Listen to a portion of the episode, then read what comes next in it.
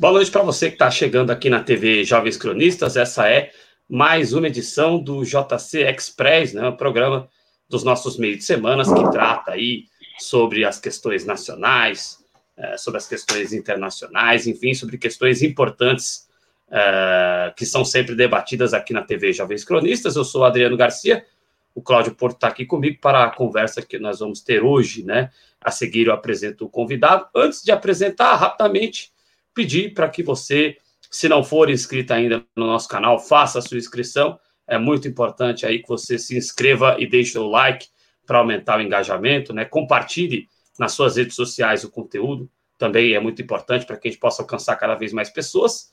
Outra coisa que ajuda muito a gente, você pode enviar aí o seu super chat ou super sticker a partir de 99 centavos. Você além de ajudar a gente a se manter no ar, você faz com que uh, o algoritmo faça com que o conteúdo distribua, notifique mais as nossas lives para as pessoas, né? Temos o clube de membros, que você pode se tornar membro aqui do projeto, ajudar a gente a se manter no ar, né? Aí no botão, ao lado do botão da sua inscrição.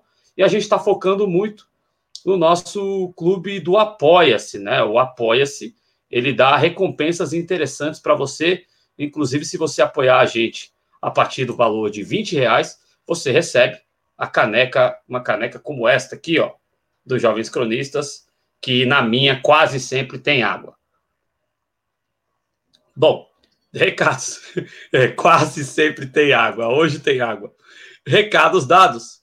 Eu quero é, dar as boas-vindas aqui ao nosso convidado de hoje, o Rui Roosevelt, ele que é, é ex-membro da Executiva Nacional da CUT, ex-dirigente do Partido dos Trabalhadores aí no Rio de Janeiro e também do Sindicato dos Bancários, é, também do Estado do Rio de Janeiro. Rui Roosevelt, é, boa noite para você, muito obrigado por você ter aceito o convite da TV Jovens Cronistas, né? A gente que conheceu o Rui Roosevelt aqui, graças ao Espaço Camisa 11, que é o nosso programa com o coletivo antifascista da torcida do Fluminense, né? Lá no Twitter eles estão como arroba Rádio Camisa 11, sigam eles lá no espaço Camisa 11, uh, se eu não estiver equivocado, na terceira ou na quarta edição, eu acho que foi na terceira, é, nós recebemos aqui é, o Rui Roosevelt e é, resolvemos estender esta conversa, graças ao aceite do convite dele, é, estender essa conversa aqui na TV Jovens Cronistas. Então,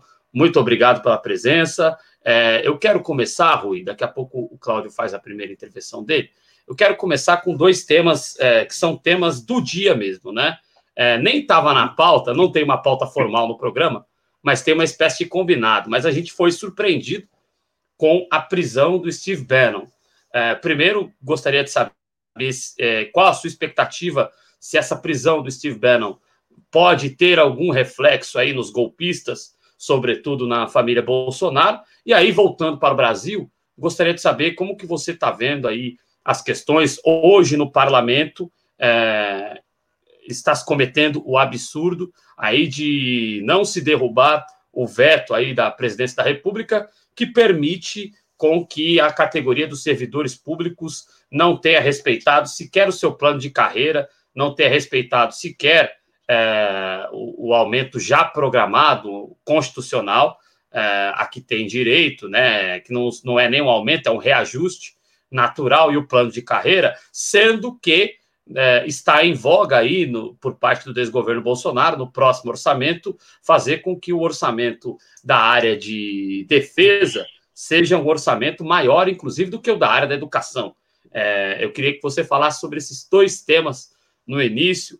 Boa noite para você, Rui. Mais uma vez, muito obrigado.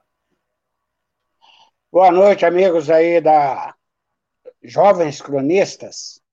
Né? Parabéns pelo, por esse trabalho que vocês estão fazendo e, e muito obrigado pelo convite. Né? Eu, que não sou jovem nem cronista, fico muito orgulhoso de ser convidado para um programa com a juventude. É, o primeiro ponto que você coloca é rápido. O segundo dá 10 horas de conversa. Né? O primeiro, eu acho que está muito cedo para a gente ver os resultados, os reflexos que isso possa ter é, no Brasil.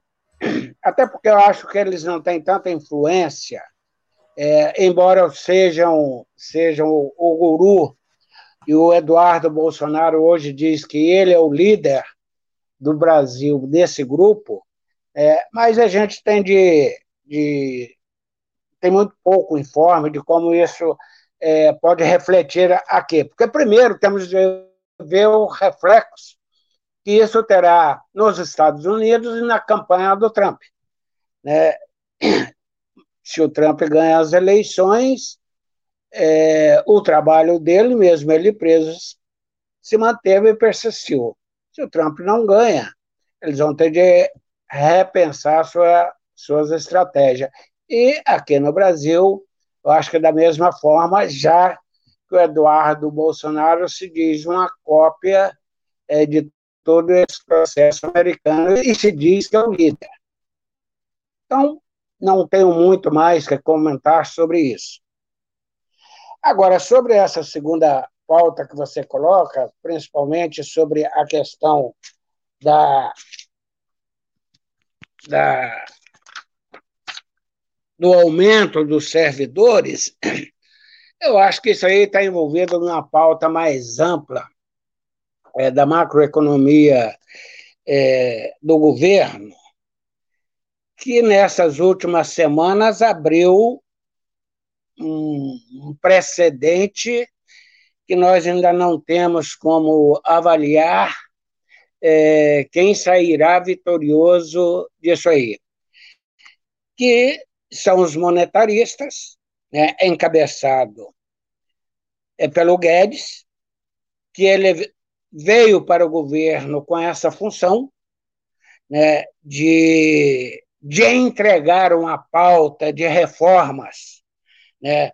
A reforma trabalhista já havia sido feita no governo Temer, mas a reforma da Previdência e com muita dificuldade eles conseguiram fazer uma reforma à meia boca, né, onde só os, os de menores salários perderam, os grandes salários do executivo, legislativo e judiciário mantiveram na mesma forma, e os militares saíram ganhando ainda mais. Né? Então, uma reforma meio é, questionável ou totalmente questionável, não sei se ela atendeu aos interesses da burguesia, do capital nacional e do capital internacional. A outra reforma que eles teriam ou terão que entregar é a reforma tributária e a reforma administrativa, além da promessa de privatizações. Né? A reforma tributária, eu costumo dizer sempre, que é uma das reformas mais difíceis de se fazer. Muito difícil. Porque a reforma tributária tem de se acertar com 27 governadores, 26 estados mais o Distrito Federal. Uma federação quer dizer autonomia dos entes federados. E autonomia financeira dos entes federados quer dizer cada estado tem o seu imposto, tem a sua receita. No Brasil, diferentemente dos Estados Unidos, nós somos uma federação que federa não só os estados, mas também federamos os municípios. Portanto, o Estado tem de ter verba própria e os municípios também têm os seus impostos próprios. E para mexer com tudo isso, levanta-se é, interesses estaduais, regionais e municipais. É um acerto que tem de envolver a todos. E não sei se o Congresso consegue construir uma maioria que atenda aos interesses dos estados e dos municípios. Além do mais, existem os interesses do sistema financeiro, os interesses dos grandes monopólios, os interesses dos industriais, dos comerciais, de todo do, dos agricultores, de todo o segmento econômico da sociedade. E, por último, o que deveria ser o primeiro, existe também o interesse de nós outros, que também somos parte dessa federação, pagamos impostos. E o que nós temos visto é que para entregar essa reforma, o governo Guedes, que prometeu entregar, ele não consegue nem enviar um projeto à Câmara para que seja discutido. O que ele tem feito é enviado é, pedaços de reformas né, do PIS-PASEP, é, é, do FGTS, olha vocês, FGTS, ele quer diminuir de 8% que o empregador é obrigado a colocar na nossa conta para 6%. Isso aí provavelmente vai passar fácil, porque isso aí vai ao encontro dos interesses dos grandes monopólios industriais desses setores que dominam a economia. Vai contra os nossos interesses, né? É, a história do, do FGTS vem lá de 66, que é uma outra história, uma outra oportunidade, eu posso até falar aqui, e é rápido. Né? Então, é muito difícil é, fazer essa reforma. E, por outro lado, é uma reforma muito técnica. Não é uma reforma que mobiliza o povão para pressionar Congresso, para pressionar os parlamentares, para pressionar setores da sociedade. É uma reforma que mobiliza os setores organizados do grande capital e os interesses é, dos governadores e dos prefeitos, principalmente os grandes prefeitos. E o governo que tem feito é mandado uma reforma picadinho é, para o Congresso. E para você fazer uma reforma tributária, não pode ser picadinho, você tem de ter o todo. Porque se você mexe aqui, você tem de saber onde afetou ali e qual é o outro imposto que vai cobrir esse aqui que, que foi mexido. Então, não pode ser no pecadinho, tem de ser no total. E não acredito que, se até agora o Guedes é, não tenha feito isso, ele consiga fazer.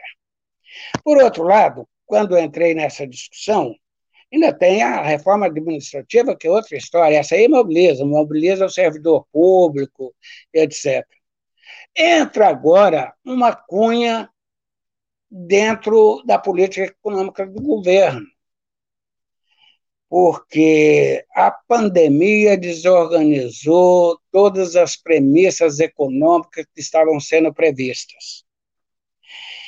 E, e entrou uma cunha que é disputa agora, que existe dentro do governo e que estava quietinha, que são os monetaristas, que é a posição defendida pelo Guedes, que é o controle fiscal, é o superávit fiscal e tudo isso aí, e entra os desenvolvimentistas, que é o setor é, é, das Forças Armadas. Não confundir desenvolvimentismo com nacionalismo, são coisas diferentes. desenvolvimentismo a básica é o seguinte: tem um controle fiscal rígido, tem um controle fiscal mais ou menos rígido. Né? Um gosta de, de gastar mais e o outro gosta de arrochar totalmente. Essa disputa que está estabelecida, é a novidade que está estabelecida hoje no governo. Né? Se Guedes perde essa disputa, ele sai fora. Já saíram oito ou dez assessores de primeira qualidade dele que foram embora, abandonou o barco. Ele ainda está remando. Mas nós não sabemos é, é, qual vai ser é, a força do outro setor que gostaram de gastar com a pandemia, dando 600 reais ao Bolsonaro, que a pesquisa mostrou que isso aí elevou o patamar é, é, de aceitação do governo Bolsonaro, e cada um agora quer uma verba para a sua pasta. Evidentemente, é um grupo militar que está à frente desse processo de desenvolvimentista, e para surpresa nossa, inclusive no orçamento vem uma verba maior do que a verba da própria educação, é, onde faz cortes é, é, na verba da educação e da saúde, faz cortes também na verba é, é, das Forças Armadas, mas hoje, pela primeira vez, é, o que vai para as Forças Armadas é muito superior ao que vai para a educação. Isso aí faz parte dessa briga é, interna do governo desses dois núcleos é, de pensamento econômico é, adrede a, a, essa disputa. Né? A administração, eles não conseguem um acordo do que fazer, o Bolsonaro tem receio de fazer uma reforma da administração e perder apoio político, porque o projeto dele ele já está visando 2022, a sua reeleição, né? E as privatizações, como nós vimos, eles até hoje não conseguiram criar uma maioria suficiente para privatizar alguns setores fundamentais, de alguma forma até estratégico, né, da nossa economia. Mais ou menos isso aí é disputa, a novidade hoje que está estabelecida. Né?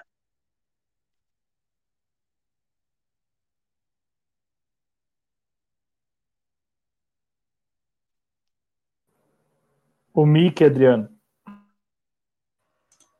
Ah, sempre que eu coloco no, no mudo, tem problemas. É, é, eu estava passando a palavra para você, para você também fazer a sua primeira indagação aí, o Rui. Boa noite para você, Cláudio. Olá, Adriano. Olá, o espectador e a espectadora. Olá, o Rui. E quero continuar neste tema, né, o tema das contrarreformas. Inclusive, é, quando você falava, Rui, eu só pensava assim: ainda bem, né, ainda bem que eles estão fracassando aparentemente na agenda deles. Ainda bem para o Brasil, ainda bem para o que resta do nosso patrimônio nacional. A minha pergunta, Rui, é seguindo neste tema, você que é ex-membro da executiva da CUT, como observa, na sua avaliação particular, é, os organismos de, de reação, né, de resistência e de reação a este desmonte? Eu digo isso porque nós temos aí uma classe trabalhadora que precarizada, né, muito precarizada e cada vez mais desmobilizada, né, com raras exceções, como por exemplo estamos nessa semana acompanhando a greve dos, dos, dos Correios, né, dos funcionários dos Correios, mas não em todo o país. Né? Por exemplo, hoje eu me vali de uma agência aqui na cidade e a agência segue funcionando com os funcionários desta agência seguindo trabalhando. Então, assim, não trata-se de uma greve, por enquanto, é, nacional, de abrangência é, nacional ou com a participação de todos os funcionários. Mas estamos aí na eminência, pelo menos há muita ameaça é, sobre a privatização dos Correios, por exemplo. Então, assim, você, na condição de ex-membro da executiva da CUT, como você observa os organismos de reação e por que não há mais, não há mais esta, digamos, esta atração é, por organização mesmo da classe trabalhadora. Tanto é que nós estamos acompanhando tudo isso um tanto distantes, sem é, enxergar aí movimentos, mobilizações. Olha, o Cláudio, é, primeiro eu quero registrar aqui que eu fui da Executiva Nacional da CUT há 25 anos atrás, é, há muito tempo. É, desde então eu me afastei basicamente do movimento sindical, assim, da direção e do dia a dia do movimento sindical. É, muito pouco no meu sindicato. Mas é verdade isso que você diz. O movimento sindical, a, a sociedade mudou muito, a tecnologia mudou muito a estrutura é, de classe social nesse país. Né? Você vê, os bancários eles conseguem uma classe organizada nacionalmente a estrutura nacional dos bancos permite a sua organização nacional e permite que todo ano, desde que eu me, me recorde, todo ano eles conseguem fazer greves né, e conseguem algumas pequenas vitórias. O movimento metalúrgico é o movimento que deu origem à CUT, que deu origem ao, ao ao próprio Partido dos Trabalhadores e tal, esse movimento perdeu muito a sua força, perdeu muito a sua capacidade, perdeu muito a sua intervenção. Não porque os dirigentes sejam dirigentes que, que não a capacidade disso, porque a forma da estrutura hoje mudou bastante. Mas algumas categorias, elas têm, ao longo da história, demonstrado muita força. Por exemplo, os setores mais organizados, professores, eles têm batalhado, feito greves, feito tanto estadual, municipal, os professores universitários, o funcionalismo público como um todo, eles têm conquistado várias vitórias. É. Mas o que não se consegue é unificar uma pauta comum, porque a unificação e a mobilização ela se dá muito pelos interesses econômicos e se dá muito pouco pelos interesses políticos. É, e nesse momento a gente deveria mudar a pauta no sentido de unificar a luta dos trabalhadores, junto com o Movimento Sem Terra, junto com o, o Movimento dos Trabalhadores Sem Teto, junto com esses movimentos é, de mulheres, de homossexuais, de negros, das minorias identitárias, né? numa pauta política. Ela pode ter o seu conteúdo econômico, a forma de mobilização por categoria, mas tem um conteúdo político. É, isso aí entraria também, nós não podemos é, é, desprezar isso, entraria também é, os partidos políticos, né? E outras entidades. Né? Você pode expandir tudo isso.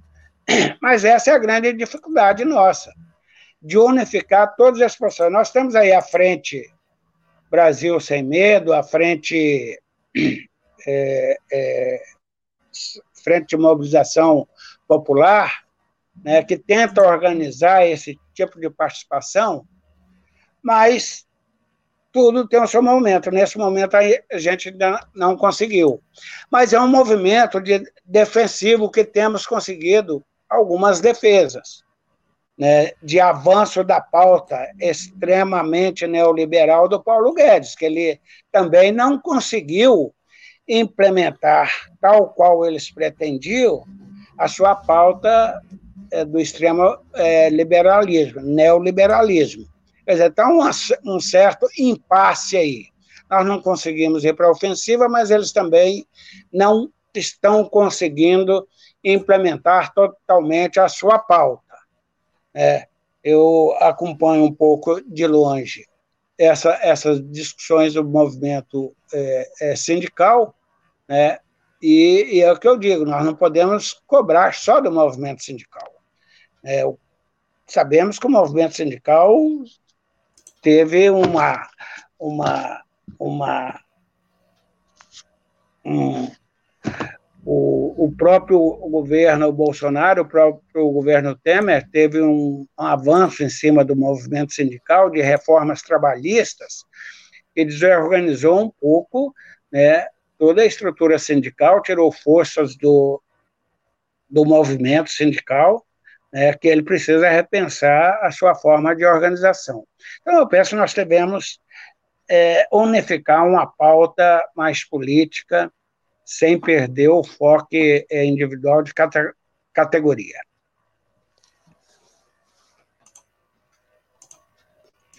Perfeito. Aí as primeiras participações participações do Rui Roosevelt aqui, conversando com a gente é, nesta quinta-feira, né, dia 20, aqui na TV Jovens Cronistas. Vou cumprimentar aqui a galera, é, começando aqui uh, esse programa de hoje, o VK aqui conosco, muito obrigado ao VK, né?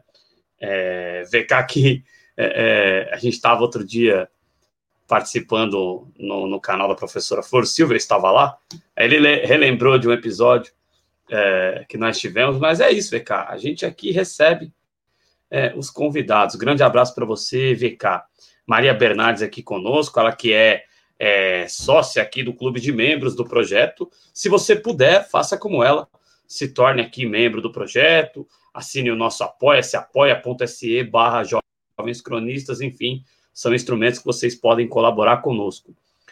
O Rodrigo Cobori, que nós recebemos aqui no JC Express, né, do Sindicato dos Metroviários aqui de São Paulo, é, dá boa noite para a gente, é, salda os metroviários de todo o país e diz que os metroviários apoiam os trabalhadores dos Correios e, e agradece aqui a gente ao apoio que deram aos metroviários. E o apoio é permanente, Rodrigo. A gente está à disposição de vocês aí no sindicato, à sua disposição, à disposição também do Altino, à disposição de todos vocês aí, porque é, e de metroviários do Brasil inteiro, né? Você faz parte aí da, da, da, da categoria nacionalmente, né? Da organização da categoria, então a gente dá pleno apoio aí à, à categoria dos metroviários e também aos trabalhadores dos Correios, né?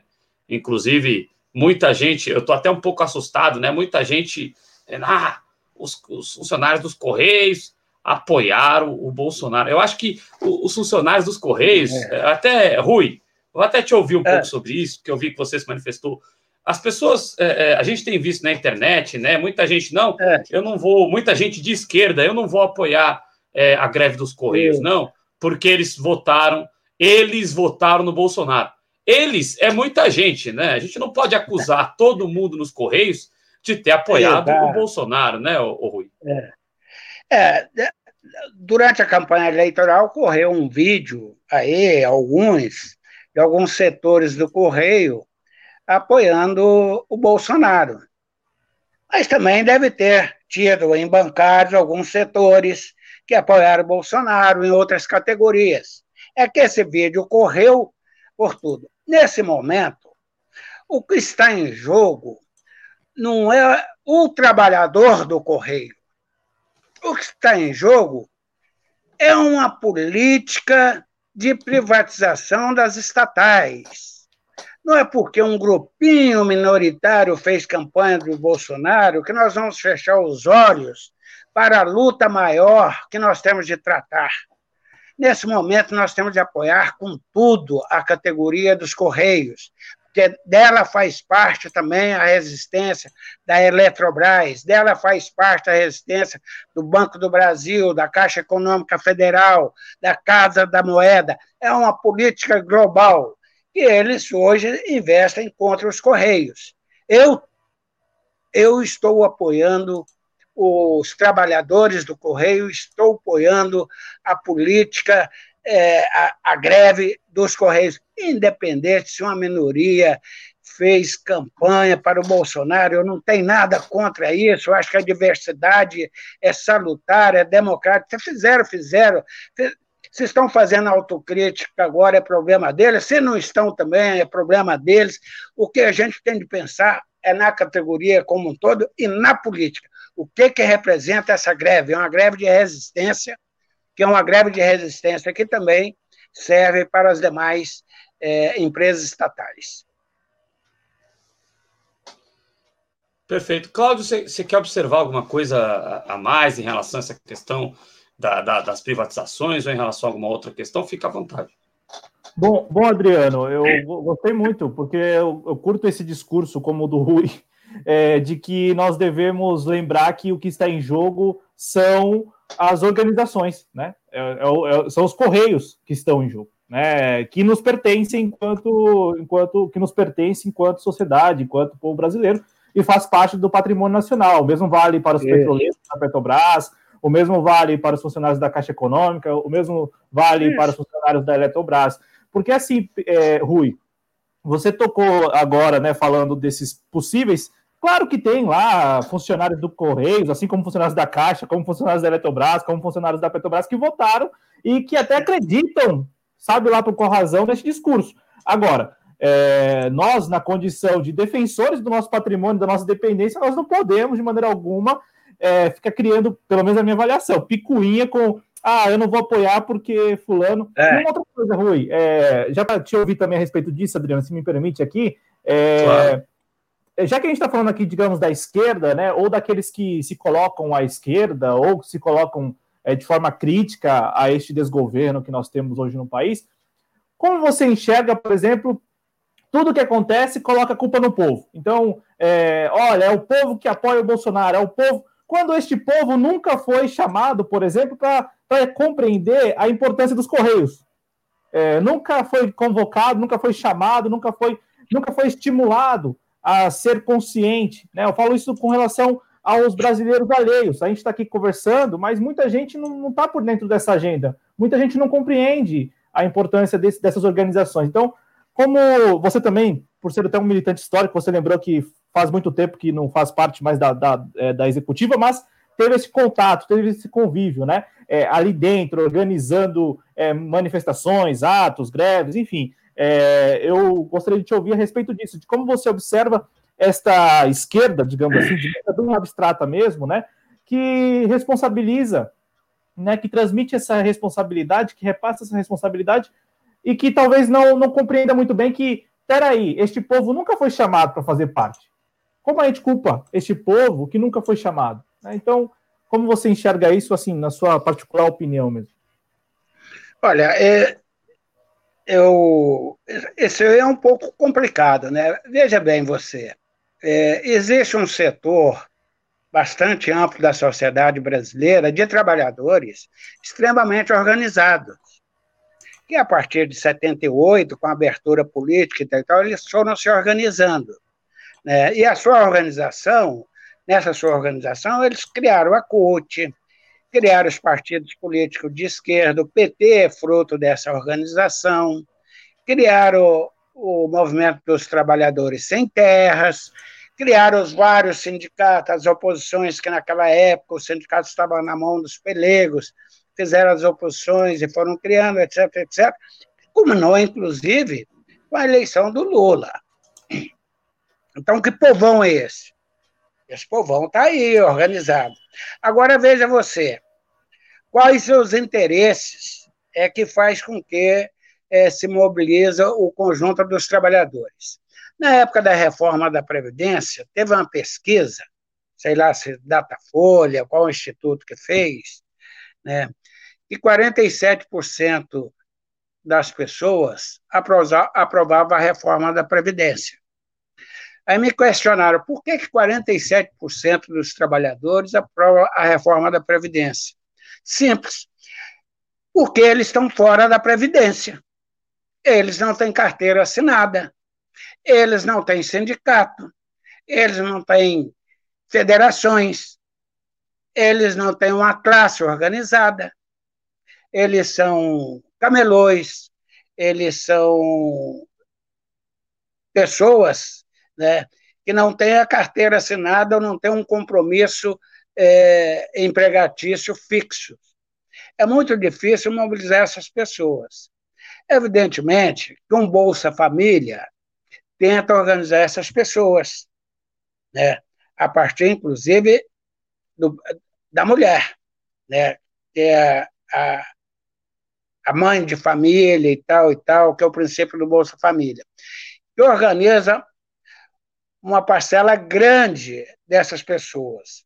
Mas uma coisa é organizar essas pessoas em cima dos interesses próximos e de curto prazo.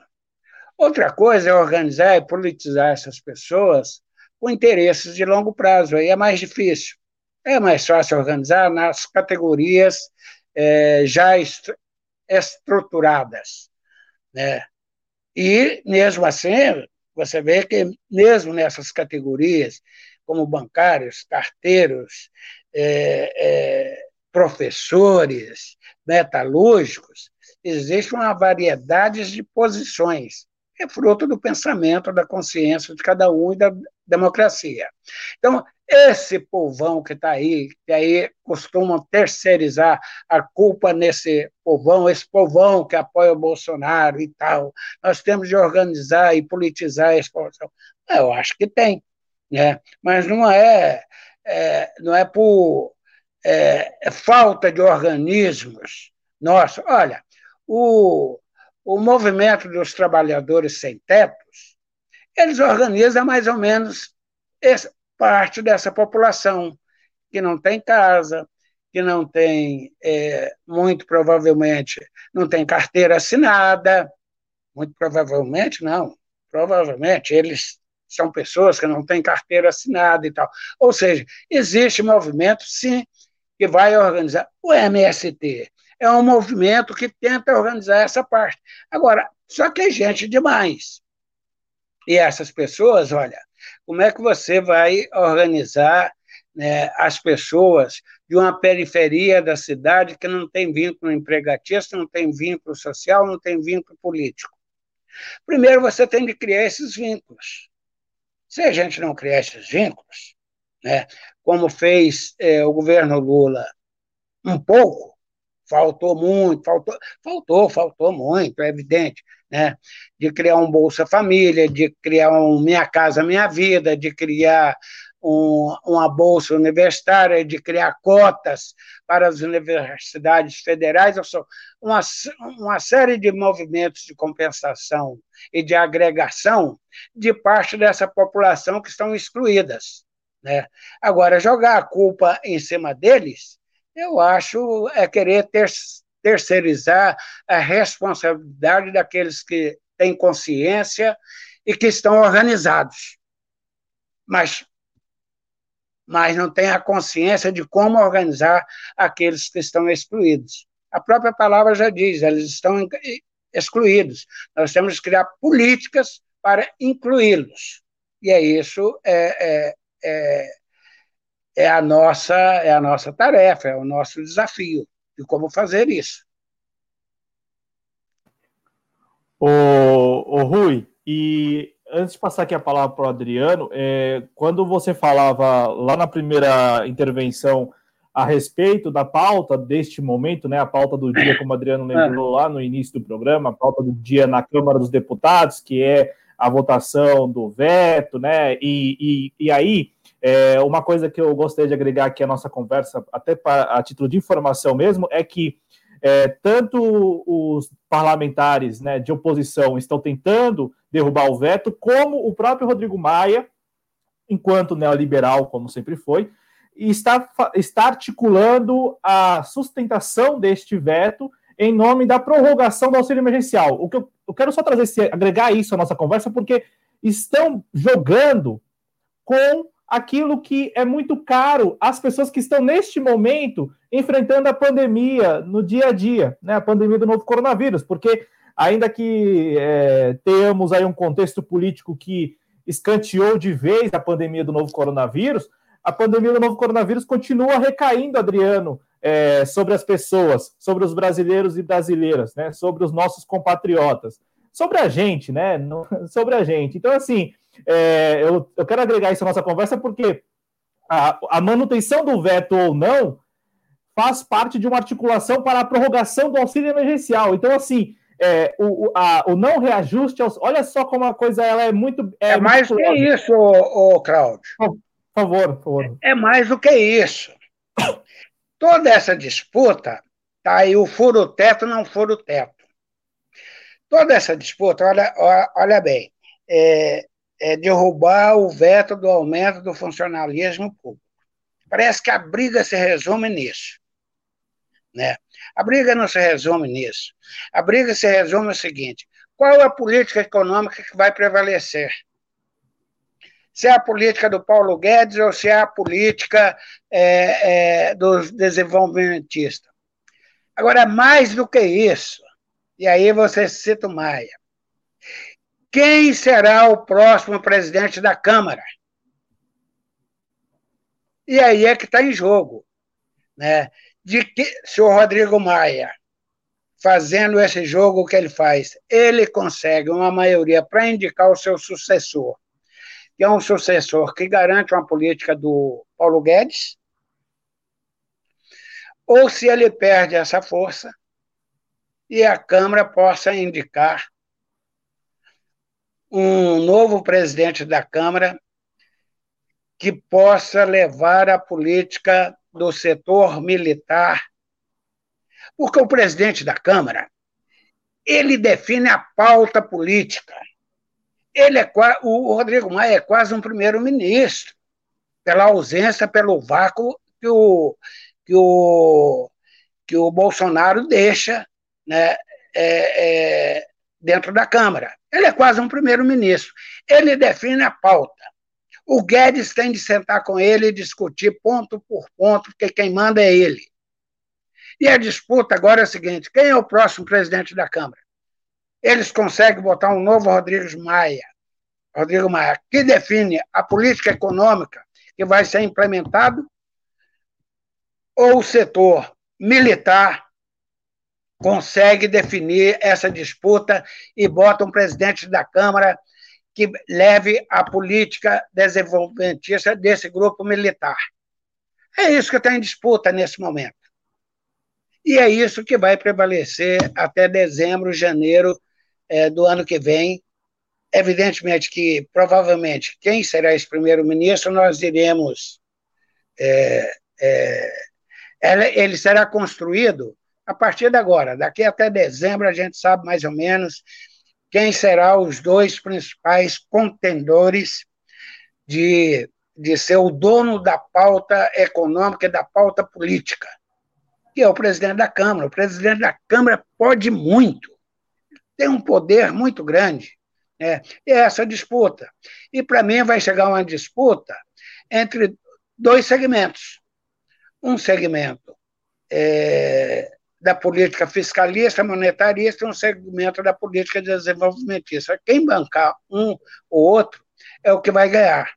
E não quer dizer que o presidente seja ideologicamente é, filiado a uma dessas posições políticas, simplesmente assume o compromisso de defender A ou B.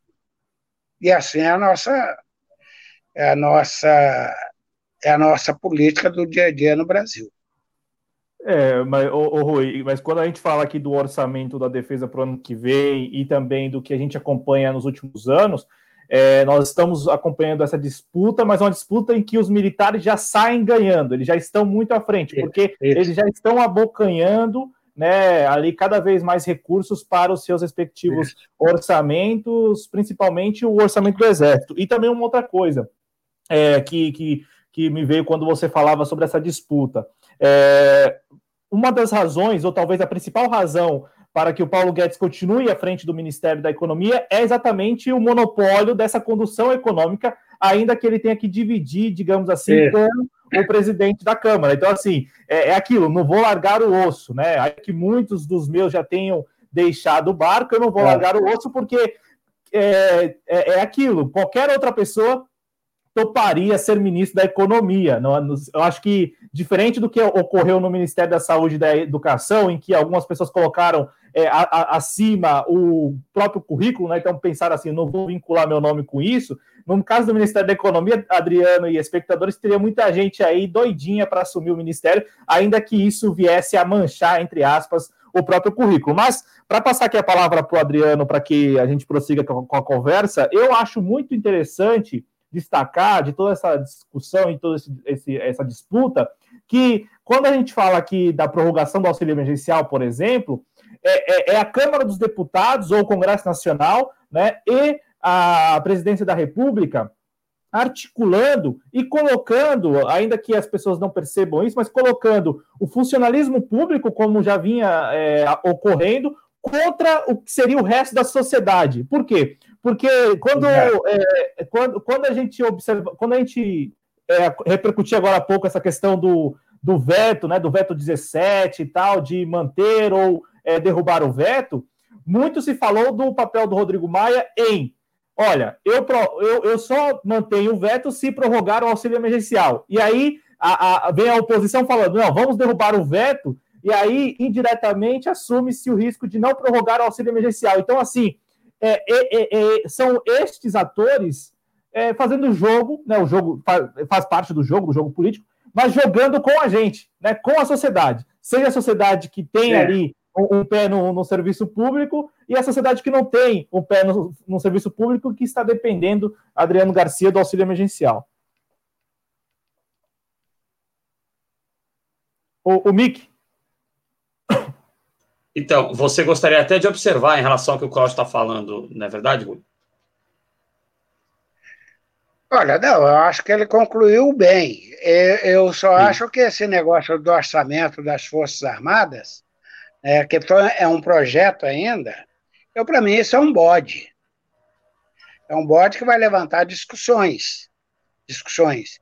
Eu acho que, que, que nós vamos ficar discutindo isso, temos de ficar discutindo e não deixar passar mesmo, é, é, não, não é nem aceitar que as Forças Armadas tenham mais é, verbas do que a educação, porque isso aí é uma aberração tremenda. Nós já temos um ponto e meio do PIB para, para as Forças Armadas. A discussão é o seguinte: enquanto nós estamos discutindo que as Forças Armadas terão mais dinheiro do que a educação, eles estão cortando 13% da verba da educação. 13%. Nós, em vez de discutir o corte da verba de educação, olha o bode. Nós estamos discutindo que a Força Armada está tendo mais dinheiro do que a educação. Então, a, tudo bem. A armadilha do discurso, né, Rui? Às é, vezes a gente é pego então, tudo, por essa é. Então, tudo bem. 107 bilhões para as Forças Armadas e 101 bilhão para a educação. Aí inverte. Botamos 102 bilhões para a educação e 100 bilhões para as Forças Armadas. Está resolvido? Não. Estão cortando 13% da educação. Essa é a discussão que nós não podemos cair nesse jogo.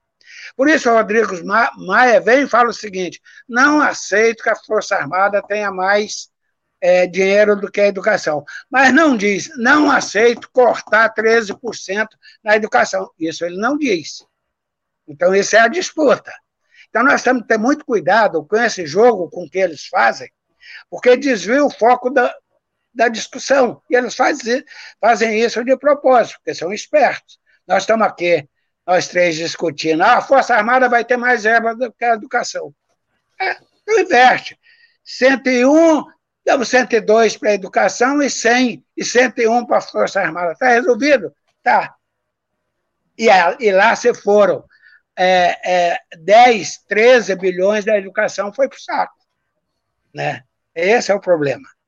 Né? E o problema está onde? O problema está no teto, está na lei do teto, né? de não furar o teto.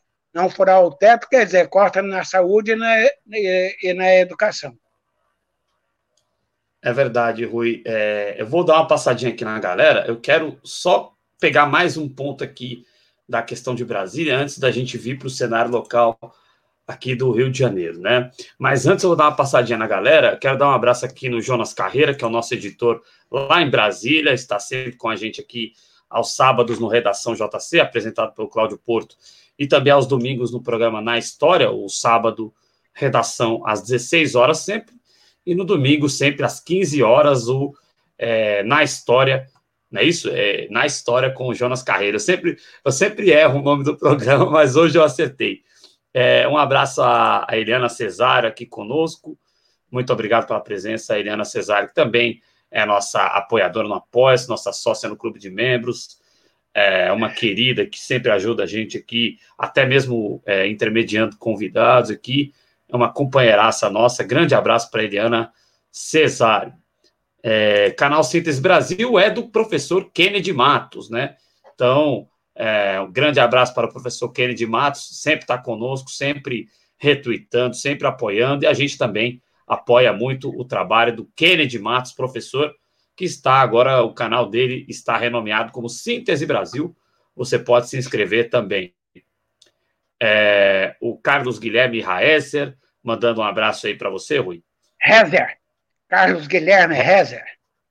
Rezer, obrigado pela correção. Um abraço é, a ele. Então, grande abraço aí ao Carlos Guilherme Rezer. Agora sim, acertei. Ne, ne, Never, querida, boa noite para você. É... O Rosberg está muito doido aqui no Twitter. É... O Leandro Ferrari está aqui conosco também. Muito obrigado. É, obrigado pela presença do Leandro Ferrari. Obrigado ao Antiman pela presença também. É, Raquel Sampaio também presente. Tia Jandira, Cláudio.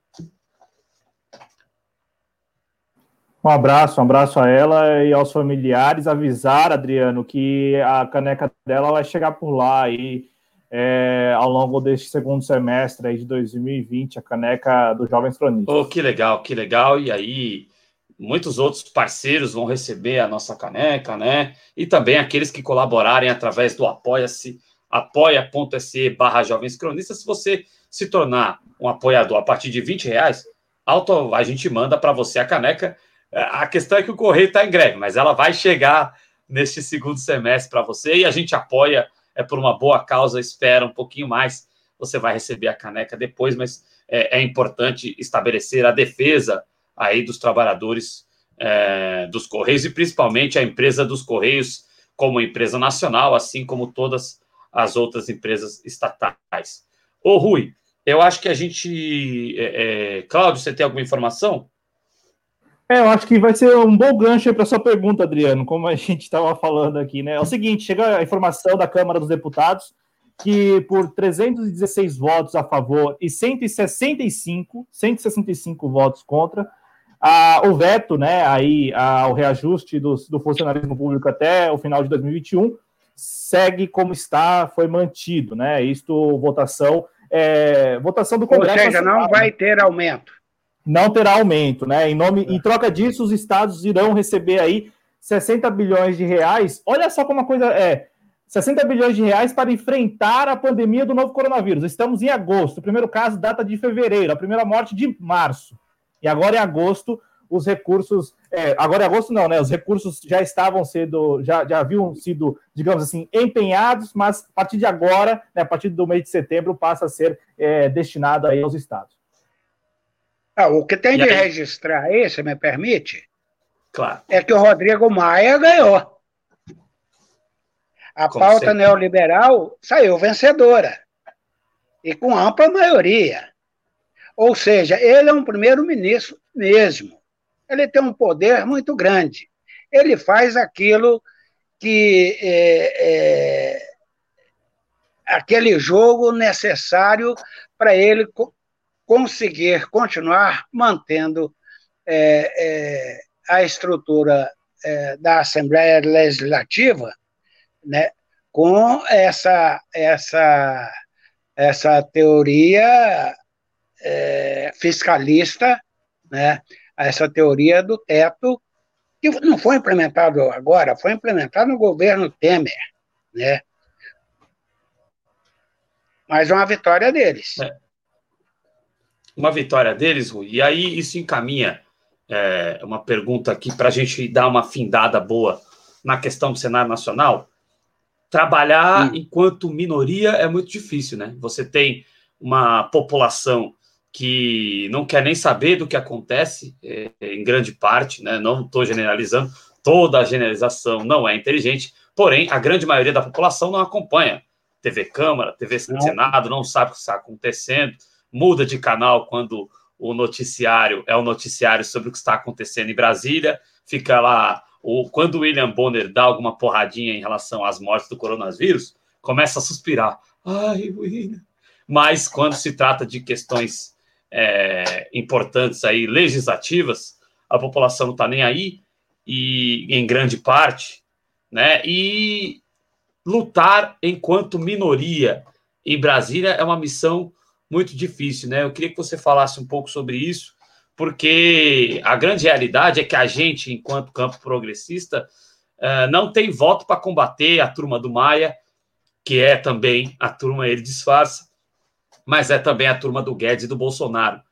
É muito difícil combatê-los enquanto uma minoria avassaladora que, é que nós temos hoje, né, Rui?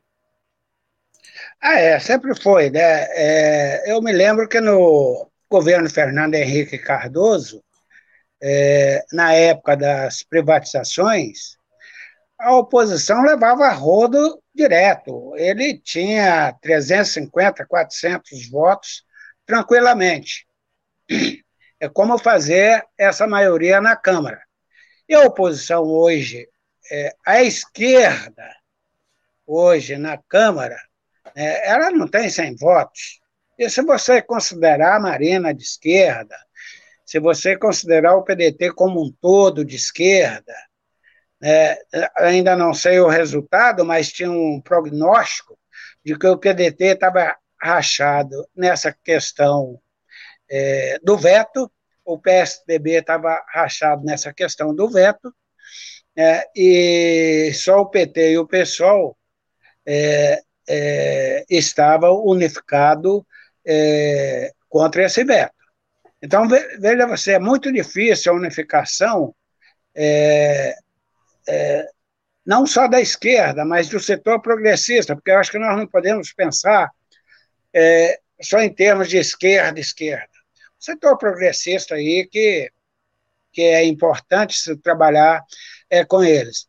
Mas hoje nós somos ultra minoria, porque existe uma pauta, uma pauta econômica internacional, né, que, que ela foi disputada nas eleições de 2018, ganharam, e hoje eles têm ampla maioria é, interna para, nas questões fundamentais, é, decidirem. Né?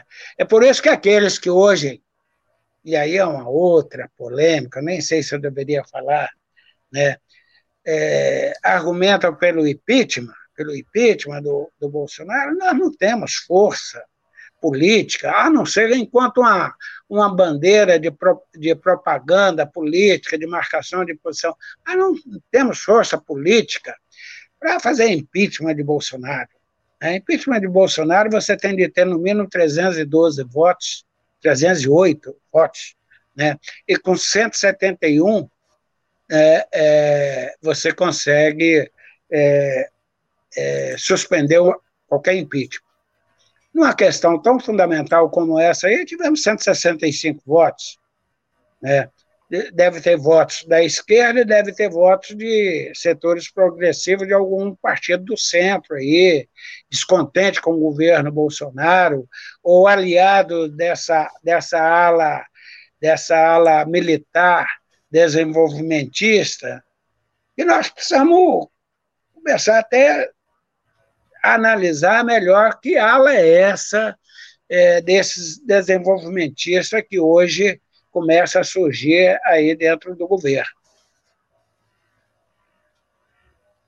Perfeito, Rui. E, e, assim, né? Eu acho que em nenhum momento é, é o, o desgoverno Bolsonaro já teve alguns momentos que você pode dizer que ele estava perdendo apoio dentro do Congresso, mas em nenhum momento se estabeleceu aí alguma qualquer possibilidade de que houvesse voto suficiente é, para que o Enio Maia, dando andamento no processo, ele sofresse o impeachment. Aqui na TV Jovens Cronistas, a gente tem a posição de queda da chapa, né? Que é o que a gente gostaria que acontecesse por conta das fraudes que foram certo. cometidas é, no, no, processo eleitoral, né? Mas também no judiciário também está loteado, né, Rui?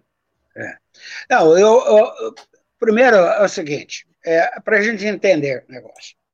Bolsonaro é uma coisa, governo Bolsonaro ele não tem muita posição, ele não sabe o que é economia, ele não sabe o que é uma, um governo, uma política monetarista, que é uma política de desenvolvimento, ele não sabe nada disso. Quem define essas questões na política é a Câmara e o Senado. A favor de Bolsonaro ou contra Bolsonaro. Bolsonaro não entra nessa discussão existe um primeiro-ministro hoje na prática, chama Rodrigo Maia. Ele que define isso. Né? E, e, e, nós da esquerda temos que fazer o nosso papel, fazer oposição. Fazer oposição. Fazer oposição é o seguinte: nós temos de bater contra as políticas que vai é, é, que não interessa à classe trabalhadora.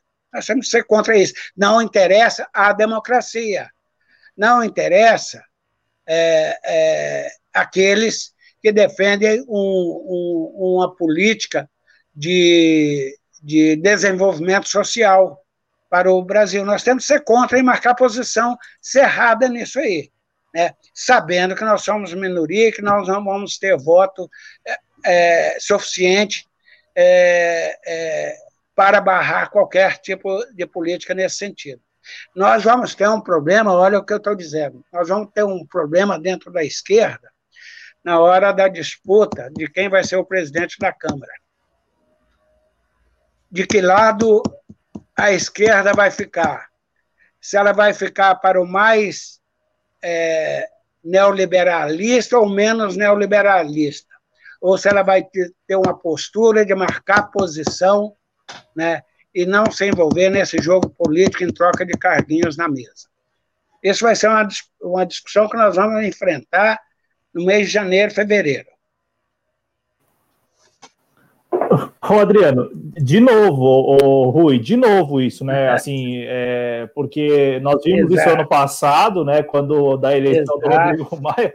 É, é, é um loop é. infinito. Às vezes a impressão que nos dá é um loop infinito. De novo, a gente vai ver isso, porque, como você falou, é, dada a minoria no parlamento, se contenta ali com algumas Exato. posições na mesa diretora. Eu acho que a minoria, como nós somos minoria, nós temos de marcar posição, claro.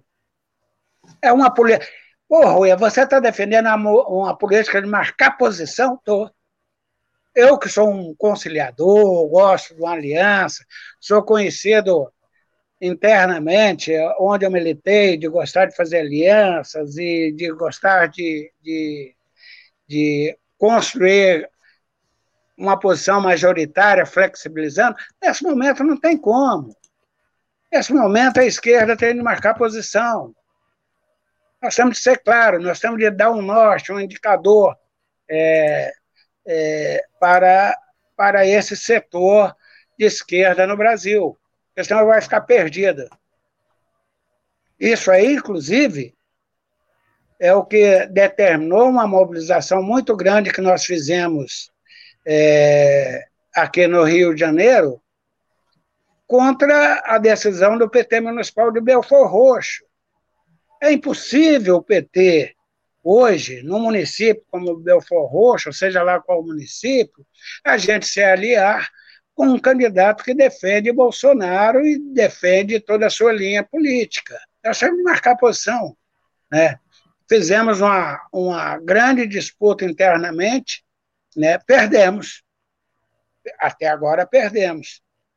Mas não podemos admitir que a esquerda, e particularmente o PT, que é o meu partido, adotam uma política de conciliação com setores hoje do, da extrema-direita. Não podemos fazer isso, porque senão nós vamos confundir a cabeça é, é, de, dessa corrente de esquerda que participa com a gente nessa luta. Descredibiliza muito, né? E desmobiliza a própria militância.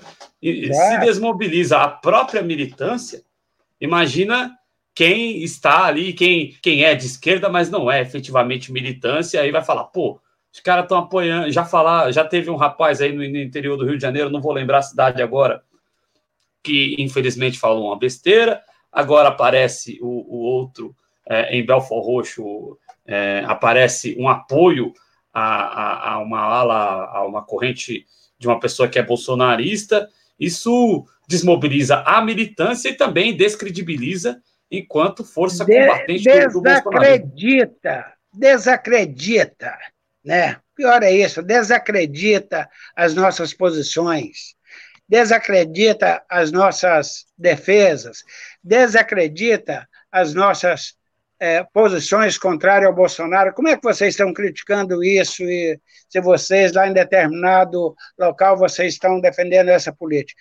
É desacreditar desacreditar. Isso aí leva a desmobilizar, isso aí leva a uma, uma série de consequências. Em troca. Pode falar, Cláudio, perdão. Em, em, troca de algo que é, é, é, é, muito pequeno, né? Em troca de uma secretaria, de repente, uma secretaria municipal. É... É, falamos agora há pouco de cargos na mesa diretora. É, não é nem vice-presidência, é, é, é, enfim, né? Não sei, eu não sei se isso faz parte da, da, do cálculo político, mas se faz, deveria ser revisto, porque você não ganha muito, né, com esse tipo de acordo. Né? Mas enfim, enfim. Não, e, e, eu queria saber até, já entrando no tema local, então, já que a gente está nisso, daqui a pouco a gente passa no chat de novo.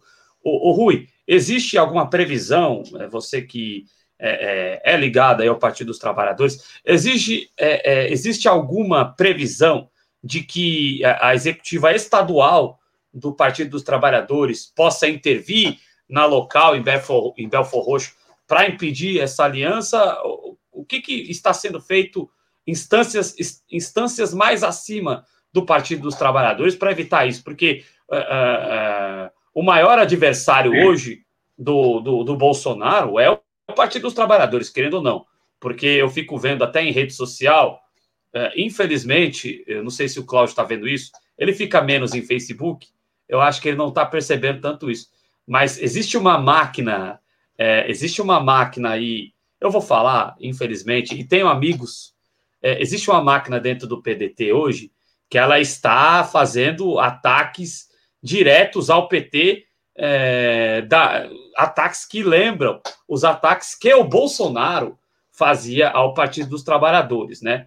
Então, é, a grande oposição. Hoje, o, o PDT, eu vejo, infelizmente, eu acho que não é inteligente.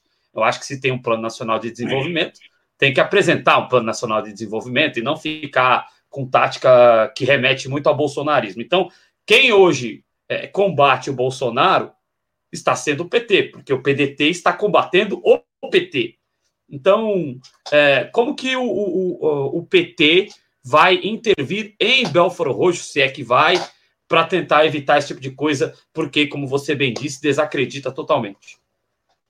Olha, a questão de Belfort Roxo foi discutida no diretório estadual e foi aprovada a aliança, porque o Coapá tem maioria é, no diretório, e foi e teve o recurso ao, ao Nacional, com a corrente interna do partido, fez um recurso ao Nacional, que foi discutido por duas vezes, é, semana passada e essa semana, e ganhou manter a aliança em, em Belfort Roxo. Portanto, os, ao meu ver, os recursos estão é, esgotados.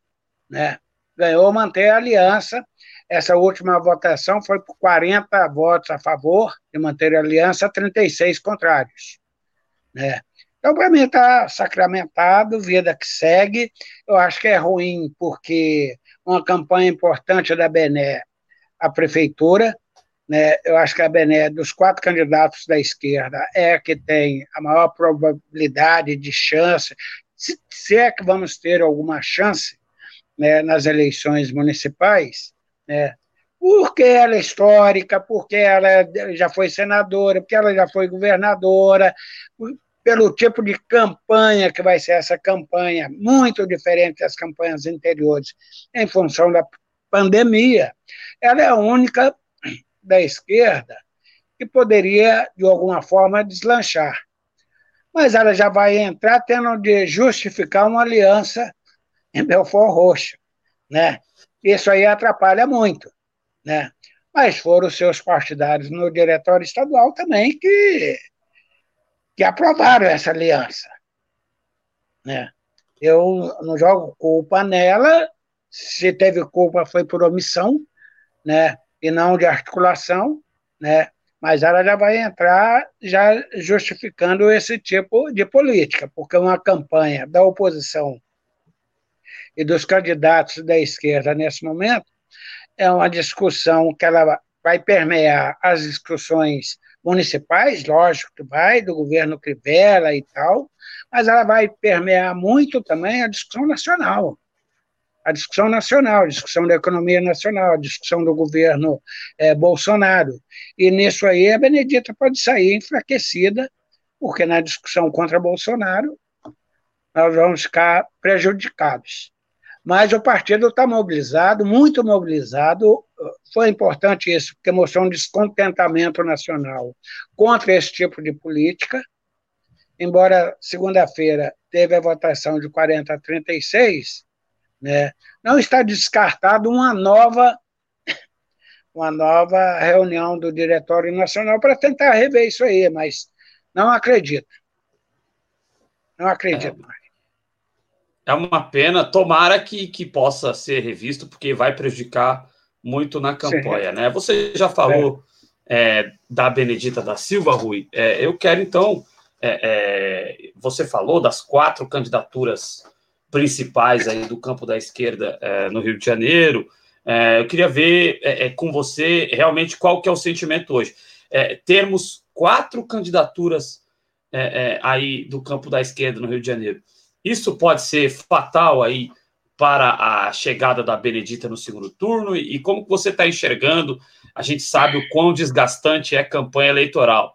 Como você está enxergando é, a, a, a, energia da Benedita para encarar essa campanha? Porque é, toda a campanha já é difícil. Ainda com esse alvo de ataque, a tendência é que seja mais difícil ainda. A, a, a Benê está pronta aí para fazer essa campanha e tentar chegar no segundo turno. O pessoal, a gente sabe que aí no Rio de Janeiro está ganhando força, né? É, se a Benedita chegar ao, ao, segundo turno absorvendo aí uma votação de uma galera que sempre vota no PSOL, é, pode ser que a gente possa ter alguma esperança de, de vencer no segundo turno, né? O problema é se chegarem no segundo turno aí o cenário mais caótico que existe no Rio de Janeiro, que é dois candidatos, o, o, candidato conservador fundamentalista, né, que está hoje prefeito, né, que é o Crivella, contra, por exemplo, um Paz que, né, ter de por obrigação, a gente conversou com a Duda Quiroga aqui outro dia, né, que é do coletivo Camisa 11 também e é vice-presidenta da CUT Rio. É, ela falou: olha, nós apoiamos o Eduardo Paes com a faca na garganta, porque realmente nós não queríamos ter apoiado, mas era ele contra isso que está aí, não, então nós, a contragosto, tivemos que manifestar apoio. É, como que você enxerga esse, esse cenário aí para a Benedita ante essas quatro candidaturas e a possibilidade de chegar aí a um segundo turno? Olha, é, é, é, como eu disse, é uma eleição muito atípica, né? Porque é uma, uma eleição que não tem o corpo a corpo. E a Benedita cresce muito nessa campanha de corpo a corpo, porque ela tem um carisma, ela tem uma desenvoltura, ela tem uma personalidade muito forte, principalmente nas periferias, principalmente nas favelas, principalmente com o povo negro, com o povo preto, né? E, e tanto é que todas as vezes que a Benedita foi candidata majoritária, ela foi extremamente bem votada. Eu me lembro que em 92, ela candidata a prefeita, né, nós perdemos por 52 mil votos por César Maia. E a Globo, no segundo turno, e a Globo teve de fazer aquela, aquela propaganda dos arrastões na praia de Ipanema, na praia do Leblon, mostrando no Jornal Nacional que se a Benedita ganhasse, era aquilo que iria virar o Rio de Janeiro. Né? E nós perdemos né, por 52 mil votos né, por César Maia. Então, ela sempre foi muito bem votada, mas, como eu disse, essa campanha é uma campanha de mídia. E aí, quem tem mais tempo na televisão, quem tem mais máquina, leva uma grande vantagem. E para mim a grande vantagem é do Crivella e do Eduardo Paes. Um é o atual prefeito, o outro foi prefeito por oito anos. Portanto, eles têm uma vantagem muito grande. Dos quatro candidatos da esquerda, eu acho que se a esquerda tivesse unificado em torno do nome do Freixo, e o PT foi o único partido que brigou, e brigou até o final por Freixo ser o candidato das esquerdas, mas não teve apoio nem sequer do PSOL, né? é muito menos do PDT e do PSB. Se o Freixo tivesse sido candidato unificado da esquerda, ele tinha uma ele tinha condições reais de chegar ao segundo turno. Reais de chegar ao segundo turno. A esquerda, com quatro candidatos, não, é muito difícil, não tem condições é, de chegar ao segundo turno, e o objetivo de cada candidatura vai ser é, quantos vereadores nós conseguiremos eleger. No entanto, a política é dinâmica. A política é dinâmica e a Benedita é muito dinâmica. Ela tem 78 anos, mas tem uma força de dar inveja a muitos cronistas. Ela ela é muito dinâmica e muito forte. Né? E aí vai depender muito da organização do partido é, é na periferia e de como nós consigamos é, articular as redes sociais, porque o corpo a corpo está quase praticamente inviabilizado. E inviabilizando o corpo a corpo, a Benedita acho que perde muito, embora eu acho que ela seja a candidata mais forte da esquerda. Certo. Ô, ô, Rui, é, ô, ô, Rui, e você falou agora da, do corpo a corpo, né? E, e, assim, eu gostaria de perguntar a você algo que vai um pouco além do que nós vemos na campanha eleitoral. Porque, vamos lá, é, você falou das redes sociais e do corpo a corpo, né? De repente, se a campanha ela se organizar em torno das redes sociais, pode ser que alcance é, mais pessoas, mais eleitores. Este é um ponto que, que me parece que é interessante observar. Só que você trouxe, por exemplo, o nome dos dois que concorrerão e que, de fato, de fora, assim, nós podemos colocá-los como os, digamos, os, os principais adversários que é o que é o, que é o atual prefeito, Marcelo Crivella, e o Eduardo Paz, o Eduardo Paz, que é do DEM e que é bem quisto pelas organizações Globo, que interfere diretamente no processo eleitoral. A minha pergunta a você é, Rui, é, dado esse contexto em que não vale, é, não é apenas a campanha eleitoral que vale, né? não é apenas o corpo a corpo, não é apenas a distribuição do Santinho, não é apenas as ideias, né? Não são apenas as ideias que valem mesmo. Porque você tem a TV Globo, por exemplo, que interfere diretamente em todo o processo eleitoral. Todo, todo. Sem exceção, todo. Isto no interior, na capital, em todo. Temos aí uma justiça eleitoral, o Rui, que também, é, por meio dos seus próprios mecanismos, interfere no processo eleitoral, às vezes é, retirando mesmo, retirando o candidato da disputa, e quando não, impugnando a sua é, a, a, sua posse lá na frente ou a sua vitória. Enfim, nós temos uma justiça eleitoral que, que, é, que é cercada de suspeitas e tudo mais. Aqui eu estou falando isso porque a gente tem casos concretos. Na sua avaliação como militante, Rui, como a gente, né, como todos que vão acompanhar de perto esse processo eleitoral que, que, que ocorre agora em novembro, deve considerar também esse aspecto, que vai além da campanha. Porque mesmo que façamos, digamos assim, mesmo que os candidatos né, façam uma bela campanha, uma ótima campanha dentro daquele daquele, daquela cartilha, daquelas orientações. Mas vem uma justiça eleitoral que, porventura, não curta aquela candidatura e tira, tira, tira, tira o candidato. Vem uma TV Globo que não gosta daquela candidatura e interfere diretamente, como você narrou mesmo no caso dos, dos, dos arrastões. E também, assim, na boa, não é nada equivocado falar agora que o Eduardo Paes é o culpado da TV Globo. É, como que a gente observa isso, Rui? Como você observa isso? Porque, cara, mesmo que, faça, mesmo que os candidatos façam uma boa campanha, tem aí, é, digamos, fatores externos que, que são preponderantes. A gente falou aqui da mídia e da justiça eleitoral. É. Eu não vejo nesse momento é, em que, que, a justiça eleitoral iria se envolver é, na campanha municipal do Rio de Janeiro. Impugnar quem? Tentar retirar quem da disputa? nem o Crivella, nem Eduardo Paes, nenhum candidato da esquerda, outros candidatos é, da direita que se lançarem. Não vejo, nesse momento, interferência da, da, do TSE, da Justiça, nessa disputa. Não vejo nisso. Por outro lado, a Rede Globo também apoiou Eduardo Paes quatro anos atrás. E quem ganhou foi o Crivella. A Rede Globo pode muito, mas muito mesmo, mas não pode tudo. Está definido. O candidato dela era o Alckmin, não era o Bolsonaro. No segundo turno virou Bolsonaro, mas era o Alckmin. Né? Só que nessa disputa que nós vamos ter esse ano, onde o corpo a corpo elimina o grande trunfo da Benedita, né?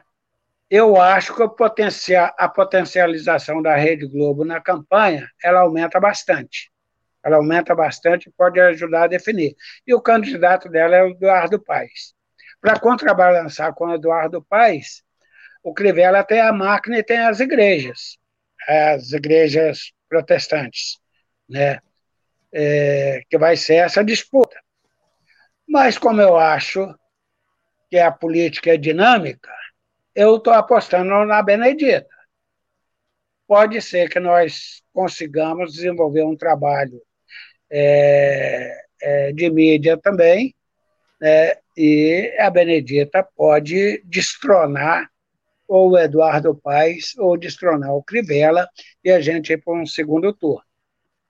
Essa é a minha posição. Perfeito. Vamos, é, vamos torcer para isso, né? Queremos muito aí ver o Rio de Janeiro livre das garras desses caras do Crivella e também do Paz, né? Então, não é porque o Crivella é o que é que a gente vai naturalizar o Paz e, Eu acho que a, a própria Duda, quando esteve aqui, foi muito feliz. Ela, ela falou do constrangimento que foi ser obrigada a, a apoiar o Eduardo Paes naquele processo, em que também saiu derrotada aí em relação a isso, né? Bom, é, é isso aí. Quero agradecer a, a, a todo mundo que está aqui conosco na TV Jovens Cronistas nessa noite.